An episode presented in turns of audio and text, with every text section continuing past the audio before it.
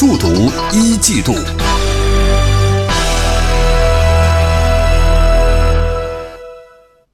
数读一季度聚焦中国经济一季度成绩单。国家发改委昨天就宏观经济运行情况举行新闻发布会，会上公布的数据显示，一季度第三产业和居民生活用电量增长双双超过百分之十五。专家认为，这说明消费等新动能拉动经济增长的作用越来越明显。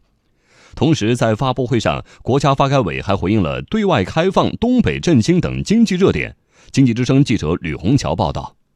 一季度，全国全社会用电量同比增长百分之九点八三，增速同比提高近三个百分点，侧面反映出经济活跃度的提升。国家发改委新闻发言人严鹏程说：“第三产业和居民生活用电的增长要明显更快。第三产业和居民生活用电实现较快增长，分别增长了百分之十六点六九和十七点一六。其中，信息传输、计算机服务和软件业用电增长百分之二十三点三三。”与第三产业和居民生活用电增长密切相关的是文化娱乐、公共服务、消费服务等行业。国务院发展研究中心对外经济研究部第一研究室主任胡江云认为，这印证了我国消费升级对经济拉动作用增强。中国现在中产阶级啊，收入消费水平也比较高，中国可能世界上中产阶级最多的这个国家之一，我们可能有三亿人左右吧。这样一大的一个庞大的市场，一季度统计数据显示，就我们的消费的贡献达到百分之七十几，这个东西就就是说。它的动能转换了，它完全可以改变传统这种方式。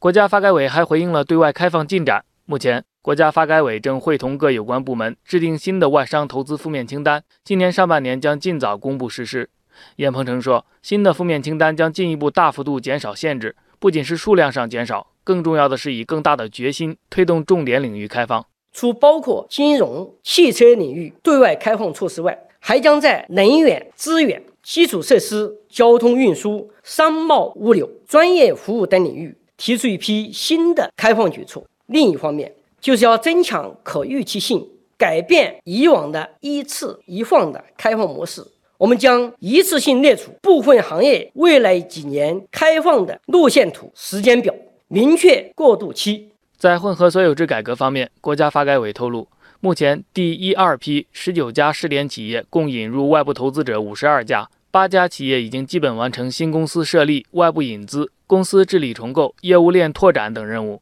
第三批试点企业共三十一家，其中十家中央企业下属企业已有九家报送试点方案，正在研究批复；二十一家地方国有企业试点企业中，已有十家试点方案得到省区政府的批复，其余十一家企业呢，正在履行报批程序。发布会上，国家发改委还回应了东北振兴的进展。严鹏程说，今年一季度，东北地区经济发展呈现企稳向好态势，企业普遍反映东北营商环境正在改善。近期，不少大型企业赴东北地区投资，比如京东集团在沈阳投资二十五亿元，建设了亚洲一号电子商务产业园；招商局集团与辽宁省就沿海港口资源整合正式签署协议。